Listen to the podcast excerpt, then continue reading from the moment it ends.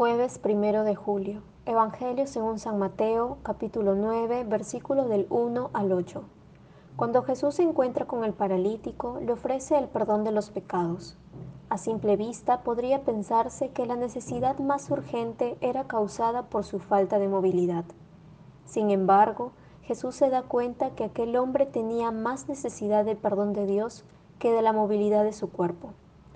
Es así que en el paralítico el perdón recibido por parte de Dios se manifiesta como una fuerza que da vida e invita a mirar el futuro con gran esperanza.